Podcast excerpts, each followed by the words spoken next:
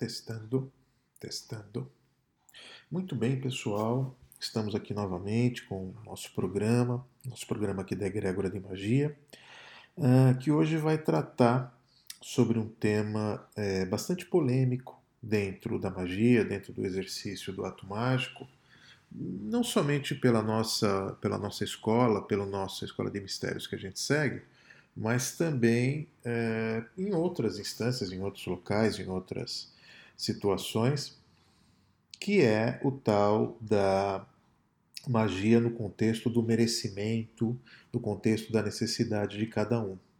Como é que isso acontece? Se a magia ela depende do que para se realizar, né? Quais seriam os fundamentos, os princípios para que haja concretização e cristalização do ato mágico? Aquela alteração real e perceptível da realidade concreta, né? Que antes parecia tão inexpugnável, tão inexorável, tão imutável, e que a gente sabe que não é bem assim. Apesar de estarmos aqui no mundo manifestado, no material concreto, essa realidade ainda é muito plástica, ainda é muito flexível e ajustada conforme algumas variáveis. Uh, o dia de amanhã a Deus pertence, né, como algumas pessoas colocam, isso é uma maneira mais popular de enxergar essa realidade por, essa, por esse mesmo prisma, por essa mesma perspectiva. Ou seja, de que é, não há um determinismo, pelo menos não um determinismo absoluto, na alteração da realidade que se vive.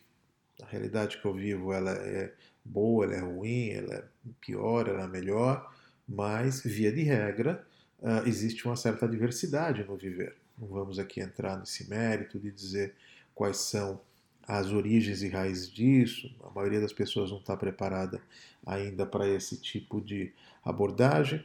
E aqui na Egrégora eu sempre procuro colocar isso de uma maneira um pouco mais branda, pelo menos é, publicamente aqui nos programas que a gente tem feito. Uh, mas as dúvidas continuam, as perguntas continuam, né?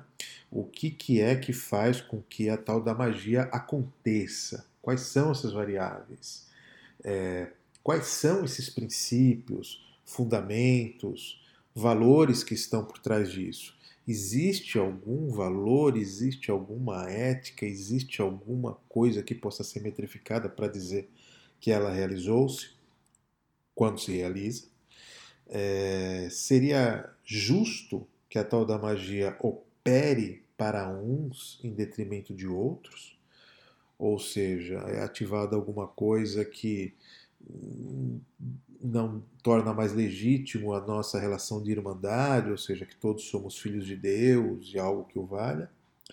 Uh, essa magia, isso estaria associado a benesses de seres ditos divinos?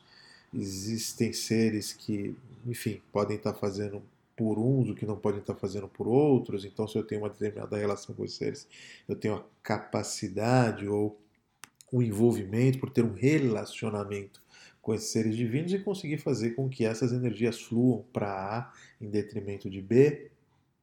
Por que para alguns funciona e para outros não? Outra questão bastante irrelevante, né? Algumas pessoas é, se envolvem, ativam uh, algo que nós podemos chamar aqui de um ato mágico e acontece, realiza-se de fato e é inequívoca a associação de uma coisa com a outra. Isso, quando a gente consegue bem medir isso, né, a, realidade estava indo para um caminho é, X e a partir de um ato mágico ela foi para um caminho Y. Então tem aí alguma coisa é, relacionada a isso. Um outro ponto também, a sua efetividade está associada à crença, ou seja, se eu acredito nisso, isso funciona, se eu não acredito nisso, isso não funciona.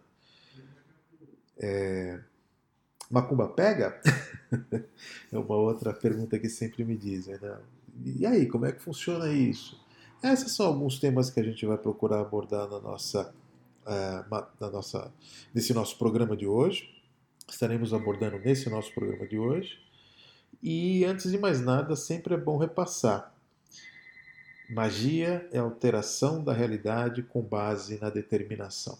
Esse princípio ele é muito, muito, muito importante para que a gente entenda isso, uh, porque senão a gente vai devagar em muitos outros aspectos.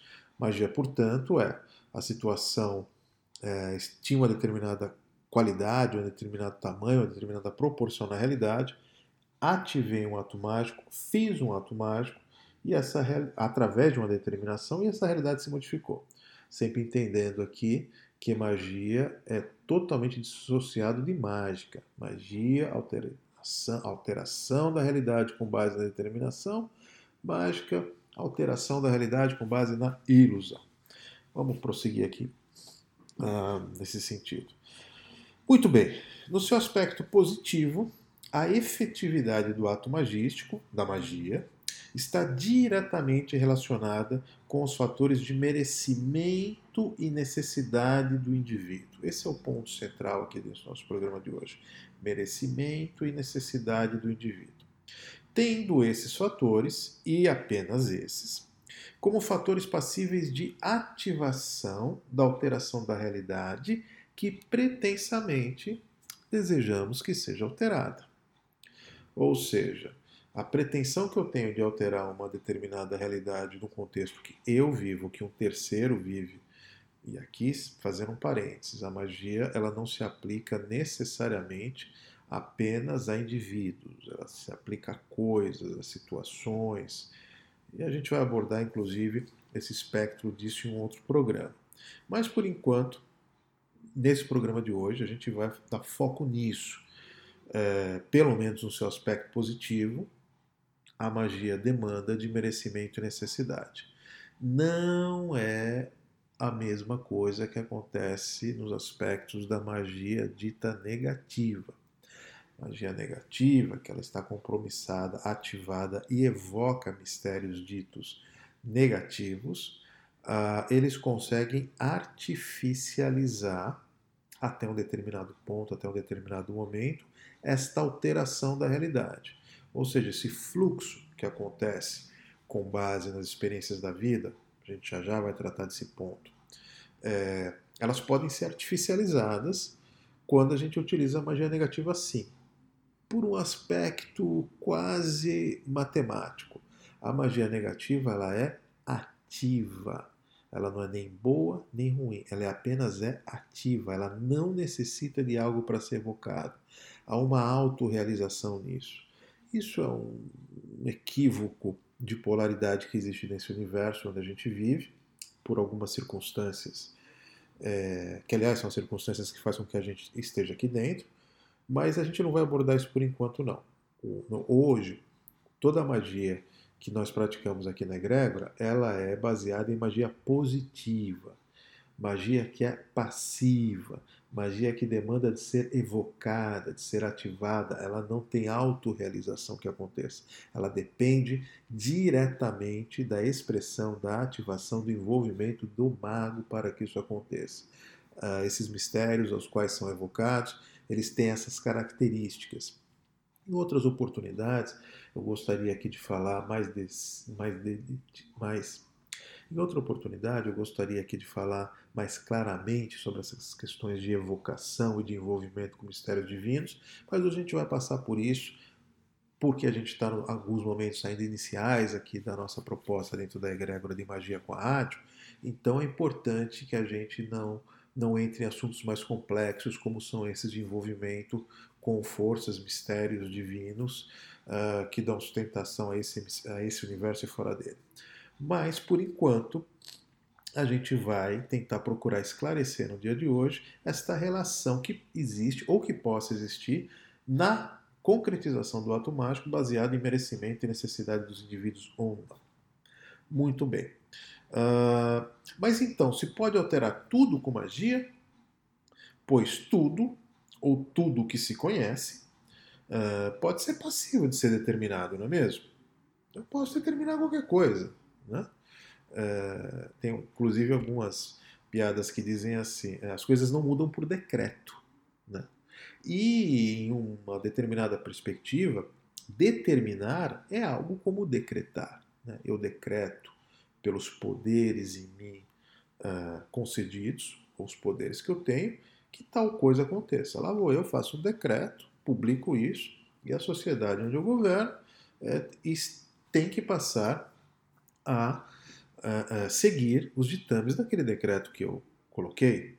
Bom, isso não acontece nem na realidade é, que a gente vive. Né? Os governantes aí, é, por vezes, decretam coisas e essas coisas simplesmente não acontecem. A lei não pega. Não é assim que a gente fala? Uh, mas em outras vezes pega. Pega sim. Uh, mas tudo começa com uma determinação. Eu determino, eu decreto que isso tudo aconteça. Bom, se tudo eu posso decretar, se tudo eu posso determinar, logo tudo pode ser modificado, resolvido, equacionado, não é mesmo? Essa é inclusive a visão do governante, né? quando ele, os modelos mais autoritários, aí ele decreta alguma coisa e faça esse ponto final. Uh, o governante supremo, ou aquele que acredita ser o governante supremo desse universo, ele vê as coisas muito por essa perspectiva, né? Uh, o demiurgo, enfim. Não é esse, não, não, novamente, não é o escopo do que a gente vai falar hoje, e a gente vai procurar não entrar nessa seara. Mas sim, na teoria, sim, tudo pode ser decretado e determinado para que possa ser modificado, resolvido, equacionado, enfim. Na teoria, Sim. Na prática, não. Ora, o que, que acontece? Por que, que é que na teoria tudo é possível e na prática não é possível? Na teoria é possível porque, sim, é, todos nós somos uma expressão da deidade absoluta, estamos aqui enquanto gotas de um oceano, exercendo uma experiência de vida, já a gente vai entrar nesse ponto, e temos, em tese, o direito, a herança, o espólio divino de realizar qualquer alteração no mundo manifestado, dado que essa é uma experiência minha, eu quero experienciar ela da melhor maneira possível. Bom, além disso daqui ser um raciocínio bastante maduro para a maioria das consciências, mesmo com essas consciências, ainda assim elas são reféns do pensamento das outras. Ora, não estamos sozinhos aqui no universo, não é? Mesmo nós, sendo seres humanos, sendo uh, Homo sapiens sapiens, que é esse corpinho, essa espécie, essa raça que é essa nossa, esse nosso espírito, essa nossa alma está habitando no momento, ainda que esta raça seja a raça mais melhorada e a, a, a raça mais estimada desse universo no momento, é, para alguns aqui que tem algum problema de autoestima, é, já fica aqui uma dica: você está habitando a Ferrari do universo. Uh, mas fechando aqui um pouco esse parênteses, vamos retornar aqui no ponto de por que, que é que eu consigo determinar e por que, que é que eu não consigo determinar. E este ponto central tem a ver com a percepção dos outros que estão comigo nessa realidade. Ou seja, nem todo mundo está jogando a meu favor. Nem todo mundo está jogando dentro das metas que eu resolvi estabelecer. Outros pensam de outras formas. E quando eu estou falando outros, eu estou extrapolando a questão dos seres humanos, tá, gente? Uh, tem muitas uh, uh, opiniões conflitantes do que, que é o, o exercício dessa experiência da vida. Por conta disso é que a gente tem essas limitações. Mas muito bem. Então, quais seriam, quais são os limites dessa realização? Seriam, portanto, o merecimento e a necessidade estabelecidos por cada indivíduo. Sim, tem essa questão um merecimento, necessidade que eu estabeleci para mim, que eu conquistei ou que eu desenvolvi em mim. Portanto, é um predicado, portanto, é uma virtude, portanto, é uma competência que eu tenho e não algo que alguém é, determinou para mim. No próximo bloco, a gente vai falar um pouquinho mais disso, de que maneira que a gente vai mergulhar nessas questões de merecimento e de necessidade os vínculos que existem por trás disso e por que que na prática é, nós determinamos é, e não acontece, porém na teoria sim isso acontece. Sempre retomando o ponto: magia e alteração da realidade com base na determinação. Ah, esse é o ponto principal. Merecimento e necessidade são o que dão sustentação e combustível a isso.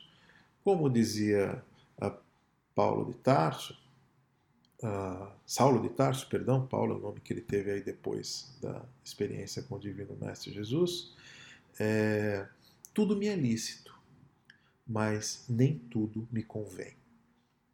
Esta máxima dele, que pode dar uma certa luz aí sobre o assunto, é o contraponto de outro momento. Muito bem, pessoal, estamos aqui novamente de retorno, falando aqui sobre a nossa proposta do nosso programa de hoje, que é o que é que faz com que a magia aconteça ou não, o que, que é esse tal de merecimento e necessidade. Ah, ora, todo mundo acha que merece, que necessita, não é mesmo? Eu mereço horas. Ou pelo menos deveria pensar assim. A maioria dos seres humanos deveriam realmente pensar que eu mereço. Eu não, eu, eu não estimulo esses pensamentos uh, de pseudo-humildade, quando as pessoas acham eu não mereço, eu sou pequeno, eu sou inho. Quem me conhece sabe que eu uh, combato muito esse tipo de pensamento, porque ele não leva para nenhum lugar. Portanto, a maioria das pessoas pensa, ou deveria pensar, eu mereço horas. Eu preciso, caramba. Né?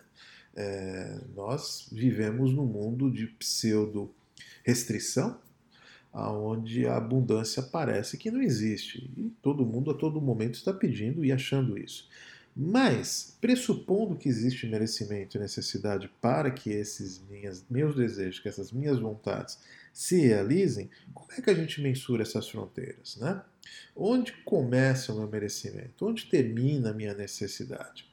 Antes da gente falar disso, é, seria de bom tom que a gente avaliasse, aqui vou pedir uma certa a, a paciência de vocês, para que a gente olhe um pouquinho da nossa existência. Né? Quais são os objetivos da nossa existência?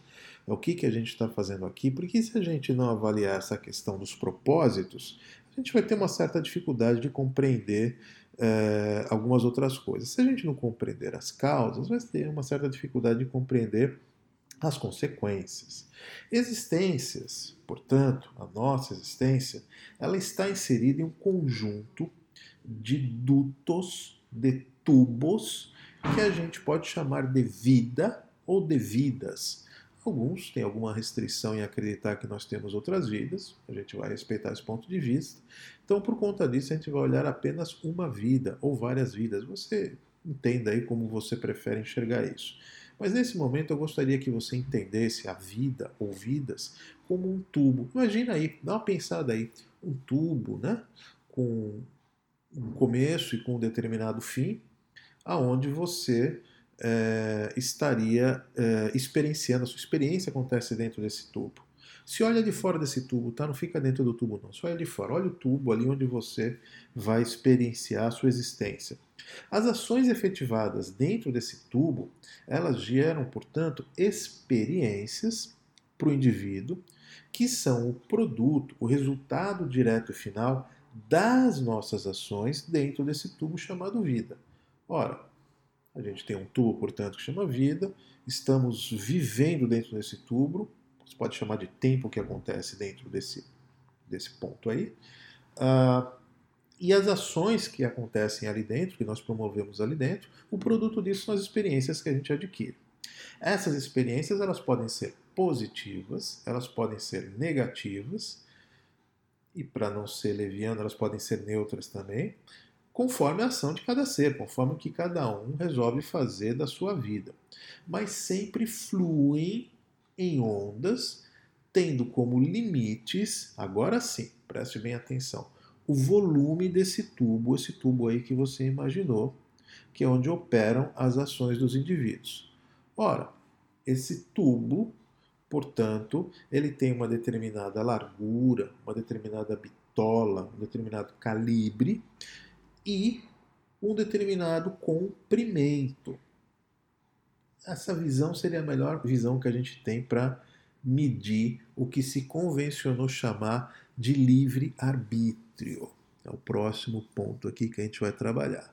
Então a gente fez esse preâmbulo aqui, tentando entender um pouquinho o que são as nossas experiências, como é que elas deveriam acontecer. Usamos aqui a metáfora de colocar isso dentro de um tubo para que a gente possa entender isso. Entendemos que navegamos dentro desse tubo como se fosse uma senoide, né? uma onda senoidal, que sobe, desce, que sobe, desce, que sobe, desce, tendo como limites desse sobe e desce a bitola desse tubo, o calibre disso, mais largo, mais fino, mais comprido, mais curto, e cada um se ajusta ali dentro, e esse ajustar-se pode ser medido como o livre-arbítrio que cada um tem para navegar dentro disso. Ora, aqueles que têm uma bitola mais larga, eles têm uma alçada de viver experiências mais positivas ou negativas, porque lembre-se que isso é uma sinoide, né?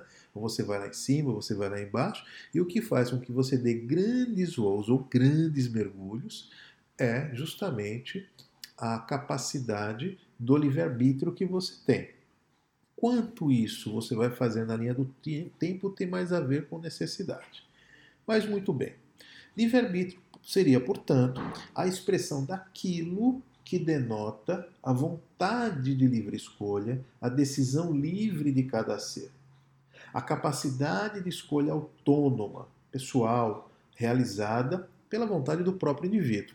Ou seja, eu resolvi entrar nessa experiência, viver uma experiência da vida dentro desse tubo, resolvi voar pelas minhas próprias ações, subir, subir, subir, resolvi descer pelas minhas próprias ações, são as, as quedas, os saltos, os pulos, as dificuldades, os ganhos, as conquistas da vida.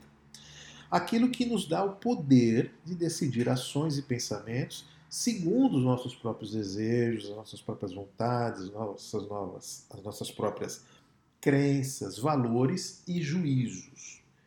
O conjunto dessas, desses adjetivos é o que a gente pode chamar aqui de livre-arbítrio. E dentro dessa metáfora que a gente tá com, resolveu conversar aqui hoje, a gente tem um tubo, estamos vivendo aqui dentro, o início desse tubo, vamos chamar aqui do começo da nossa vida, o fim desse tubo, o fim dessa nossa própria vida. Ok? E aqui dentro a gente está navegando. O, a bitola e o comprimento disso determinam, portanto, os limites desse nosso livre-arbítrio. Apesar de tudo, não é uma condição natural para todos os seres essa situação. Aliás, muito pouco de livre-arbítrio realmente existe nesse mundo. Existem outras forças e a visão que as pessoas têm de livre-arbítrio, eu tenho livre-arbítrio, eu faço o que eu quero no meu nariz, por mais que essas pessoas tenham liberdade, elas têm uma pseudo, uma proto livre, um proto livre-arbítrio, porque na prática é, existem restrições profundas. Eu gosto muito de dizer que a gente vive numa jaula. Né? É, o zoológico apenas é grande. A diferença é essa. É, e dá uma sensação de liberdade para os seres. Mas vamos falar, portanto, aqui do quão pode ser o potencial desse tubo da vida, né? calibrado aqui pelas dimensões desse livre-arbítrio, que é a metáfora que a gente está utilizando hoje. Ora, retoma aqui seu pensamento sobre o, o tubo, pedi para você imaginar, e o merecimento ele seria estaria relacionado à largura, à bitola desse tubo. Ele seria o combustível para suas experiências de vida. Eles seriam a gasolina que vai ser queimada ali dentro. Muito bem. Para quem é, entende um pouco de química, sabe que o processo da combustão, e aqui nesse nosso exemplo a combustão seria a própria experiência de vida, ele necessita do comburente.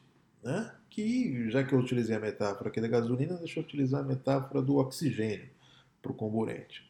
Isso seria a necessidade o comprimento desse tubo.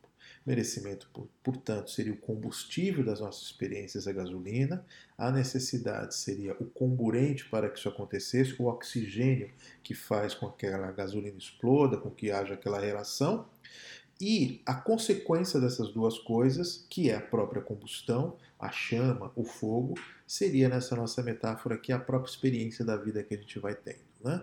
Então, a chama da vida, o fogo da vida, a existência, a ação, o movimento dentro desse tubo, independente da sua altura e da sua, uh, da sua largura, da sua bitola, ele está relacionado com a capacidade dos seres.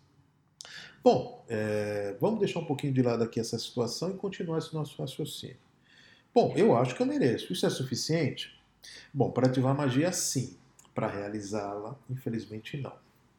Nem sempre ah, o fato, isso é uma característica do nosso universo, é, nós temos o tal do direito para ativar, a gente consegue fazer isso por conta de outras constantes, como eu disse alguns minutos atrás. Aqui vale a que a gente coloque o conheça-te a ti mesmo, né? Estava lá no, na ilha de Delfos, lá, com as pitonisas, e sempre é bom de bom tom que a gente avalie isso. Se você conhece a ti mesmo, você vai conseguir estabelecer seu os seus níveis de livre-arbítrio, vai procurar não criar expectativas que estejam além disso, vai compreender o que é esse tubo da vida, vai conseguir fazer essa ativação e, apesar de tudo, não vai ter 100% de realização. Mas no terceiro bloco a gente vai tratar um pouquinho mais disso. Se eu não mereço, portanto, não vai acontecer? Bom, não vai acontecer agora. É outra coisa que é bem importante aqui que você avalie. O fato de você não ter é, a, o potencial de realização disso agora, por haver a falta de merecimento e necessidade, não significa que isso não vai acontecer. Os mestres que dão sustentação aqui ao colégio gostam bastante de falar que tudo fica registrado nos tais dos arquivos acásticos tal.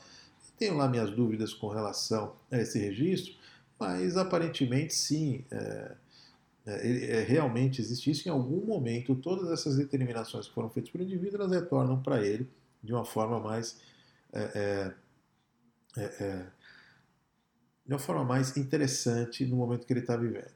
Quem ajuiza essa necessidade? Quem ajuiza esse merecimento? Ora, no, se não há discernimento no ser, as forças que lhe sustentam. Então, se você não tem discernimento, não tem a maturidade para determinadas vivenciações que você precisa, que realmente você merece, que você necessita, uh, algumas consciências que ainda estão tratando indivíduos mais novos, com a menor capacidade existencial, com a menor maturidade, eles fazem fluir isso na vida das pessoas. Criam como pais, como padrinhos. Em outro momento a gente vai falar sobre esses seres que dão aí uma certa sustentação à, à, à nossa vida. O fato é que a maioria das pessoas não, tá? A maioria das pessoas não, é, é, não está nessa situação. A maioria das pessoas tem sim discernimento e, portanto, deveriam e poderiam ativar isso nas suas vidas. O que é então o tal do merecimento? Resumidamente, merecimento seria aquilo que empresta valor a alguém, a algo, a alguém. Aquilo que torna digno, que dignifica ou que seja passivo de receber o que se tem por direito. O merecimento, portanto, ele está relacionado ao calibre, à bitola, ao raio deste tubo que a gente resolveu chamar de canal do livre-arbítrio aí do indivíduo. Merecimento, portanto, não corrompe nem se corrompe. E está relacionado às condições das genuínas vontades do ser. Aqui abrindo parênteses, falando que as vontades são as manifestações daquela nossa consciência absoluta que nós habita. Diferente dos desejos é, e bem diferente também dos caprichos. O que seria então a necessidade do ser? Aquilo que não se pode evitar, aquilo que é inevitável, aquilo que é imprescindível na vida dessa pessoa, aquilo que torna algo ou alguém digno ou passível de ser premiado, aqui bem entre aspas, tá? Ou não. Essa é a necessidade. Aquilo que é inevitável, aquilo que é imprescindível.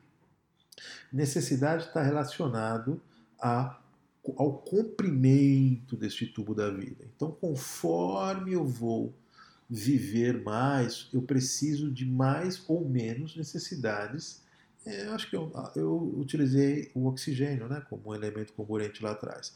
Então, esse oxigênio, que é imprescindível, que é inevitável na minha existência, ele tem que existir em maior ou menor grau, dependendo da longevidade desse tubo de vida que eu existo. Então, se eu tenho uma necessidade de um tubo maior, vou ter uma necessidades maiores, tem que ser colocado isso para mim. Uh, para resolver, para finalizar as questões iniciais que a gente começou aqui esse programa, o que faz, o que magia, o que acontece, quais são os princípios, os fundamentos, aquelas coisas todas, a gente vai estar tá alterando, a gente vai estar tá conversando agora nesse terceiro bloco que a gente vai entrar.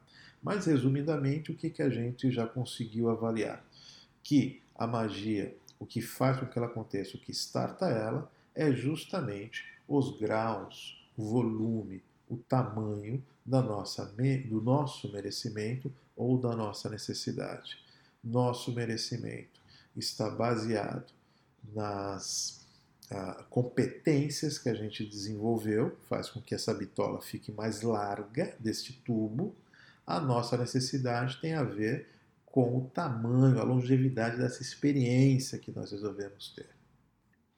Muito bem, pessoal, estamos aqui de volta com o nosso terceiro e último bloco uh, desse nosso programa, que hoje está tratando aqui de merecimento e necessidade vinculado à efetividade dos processos magísticos, não é?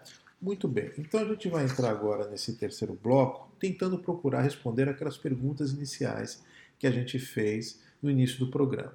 Começando pela primeira. O que faz com que a magia aconteça, se efetive?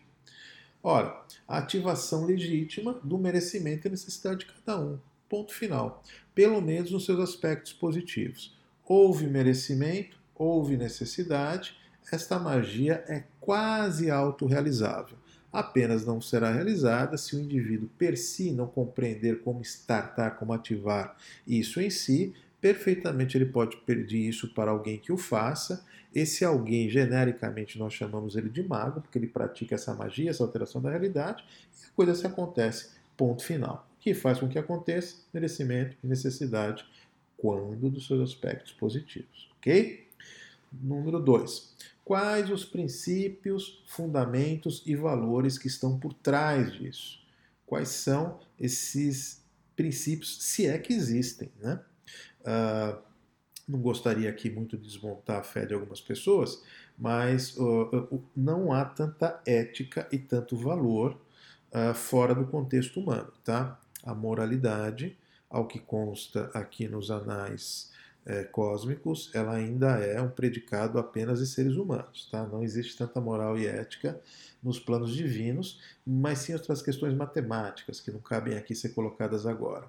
Resumidamente, o que faz, o que está por trás dos fundamentos que aconteça a magia é o merecimento, número um, levando em consideração o combustível, a gasolina, que vai é, é, ser queimada para dar substância, energia à realização das minhas experiências da minha vida. Dois, ne a necessidade disso, ou seja, qual que é o comprimento disso, qual é o tamanho, quanto tempo que eu tenho que realizar essa experiência. Utilizamos aqui o modelo do comburente, utilizamos aqui o oxigênio para ilustrar é, o que seria o alimento dessa necessidade. E, por fim, a combustão, que é a própria experiência da vida, a chama, o fogo, ela é alimentada por merecimento e necessidade.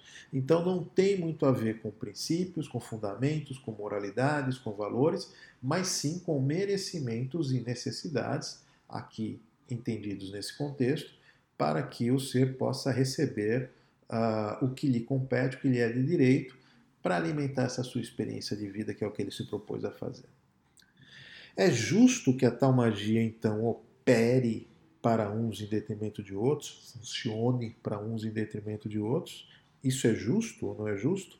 Olha, gente, justiça no contexto cósmico, ela tem muito mais a ver com equilíbrio e não tem nada a ver com as nossas noções humanas é, de merecimento e necessidade, tá? É, muito menos de vingança, que em geral a nossa justiça está muito associada, o nosso conceito de justiça está muito associado a isso. A magia, ela independe, ela está no nível superior a isso porque ela não considera essas particularidades. É por isso, inclusive, que você vai ver muitas pessoas sendo, recebendo benesses, por falta de palavra melhor, vai colocar isso aqui entre aspas, colchetes, né? Para deixar isso bem separado, por atos mágicos e outras pessoas não. Então, o que ativa isso não tem nada a ver com justiça, mas conceitos de merecimento e necessidade, segundo esses preceitos que a gente acabou de dizer. Muito bem, isso estaria associado a benesses ou, é, é, é, ou outro tipo de graças de seres divinos, ditos divinos? Olha, gente, algumas vezes sim, outras não. Mas a minha opinião é que a gente deve sempre perseverar para que não. Historicamente, até hoje, uh, infelizmente, existem ainda alguma algumas consciências ditas divinas que se locupletam numa relação não muito interessante com os desejos e vontades humanas. Apesar disso acontecer, nós sempre indicamos, eu sempre persevero nesse caminho, nessa seara, de é, não somente não estimular isso, como também educar estes seres. Olha, eu vou separar um, um programa todo só para este assunto, para que isso uh, fique um pouquinho mais claro aí para as pessoas que gostariam de entender essas relações desses seres divinos aí. Mas vamos resumir dessa maneira.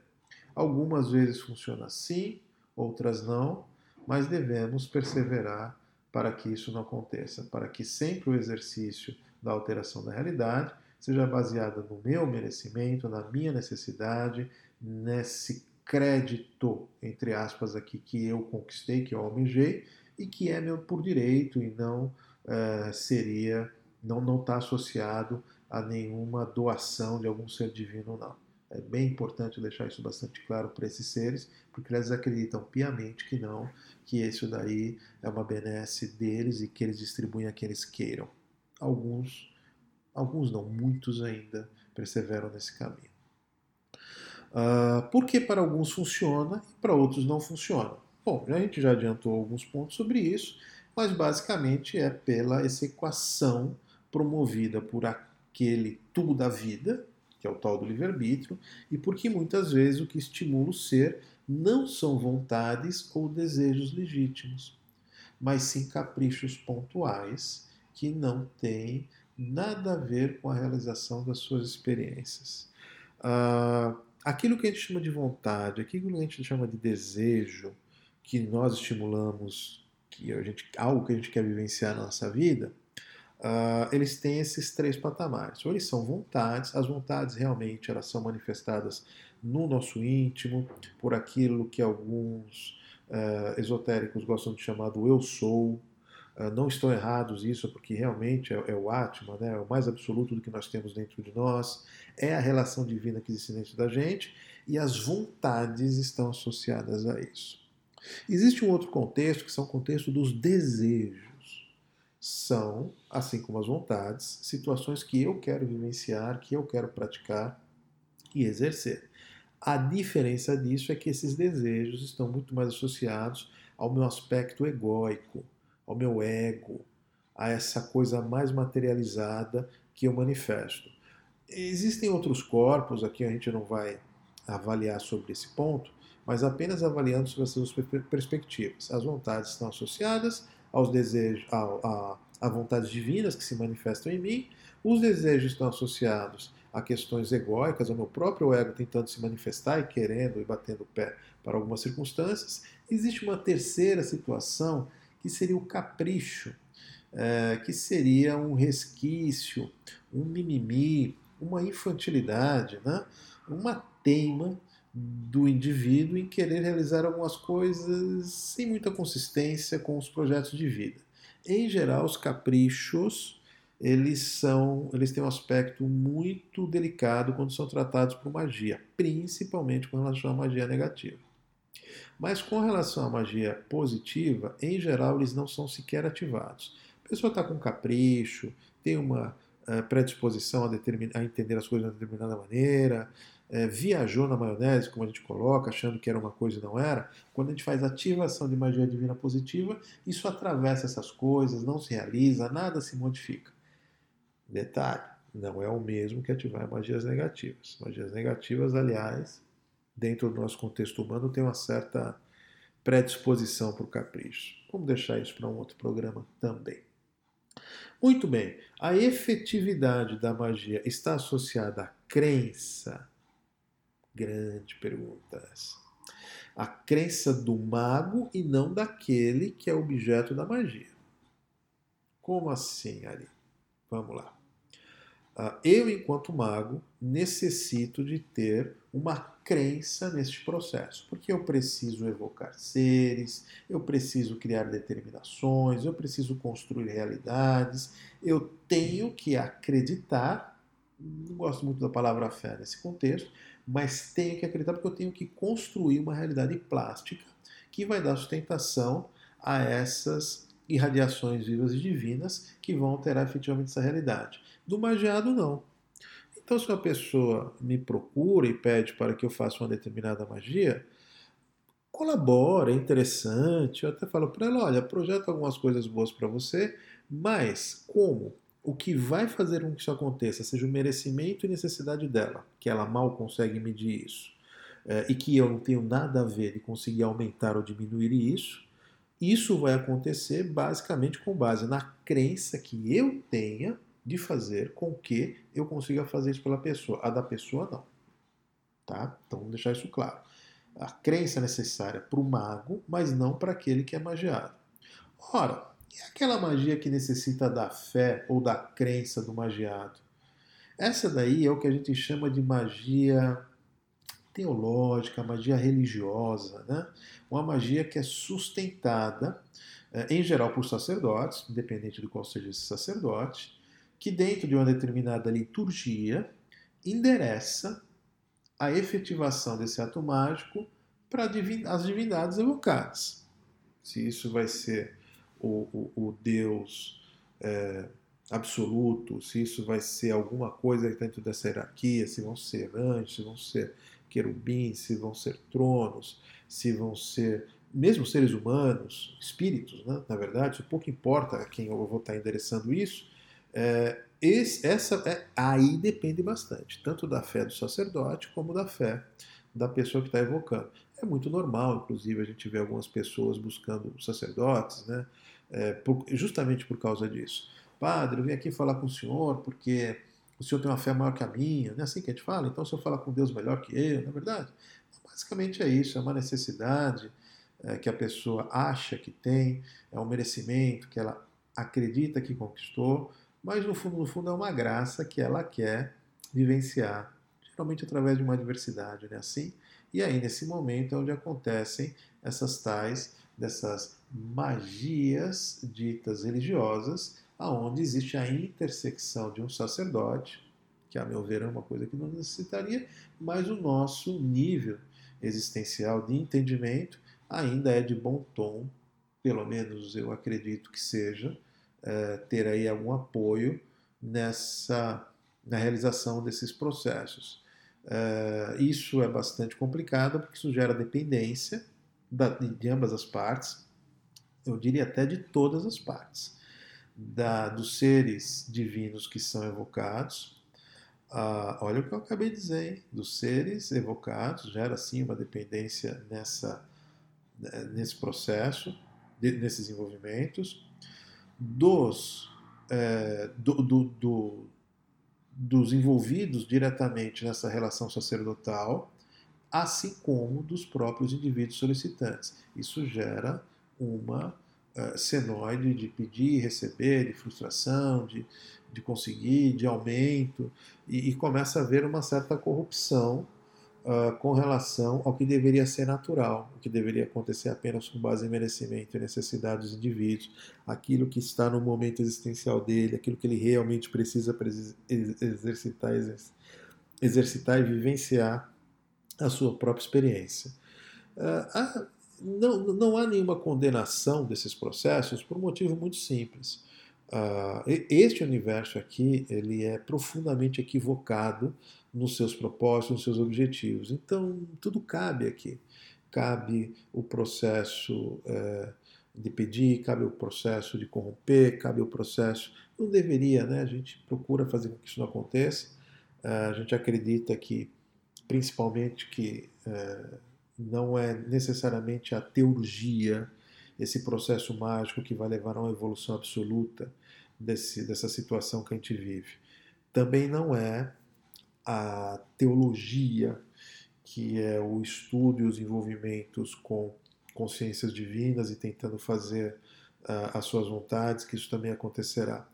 Pessoalmente, eu acredito muito mais na teoria, que é a nossa capacidade de filosofar sobre um universo diferente, uh, universo esse que se transmutará, se modificará através do exercício do tirocínio humano, da nossa capacidade filosófica, de questionamento, eh, de potencial dessas realidades. Apenas quando nós tivermos a capacidade de fazer isso é que efetivamente a gente trará resultados positivos para esse universo. Quero concluir aqui agradecendo a todos vocês por estarem com a gente em mais esse programa. Ah, Deveremos já na semana que vem é, tratar de outros temas um pouco mais contundentes dentro aqui do universo das nossas possibilidades. Mas eu finalizo aqui esse nosso programa de hoje, esse nosso programa aqui da Egrégora de Magia, acreditando sempre que assim será, assim será e assim será.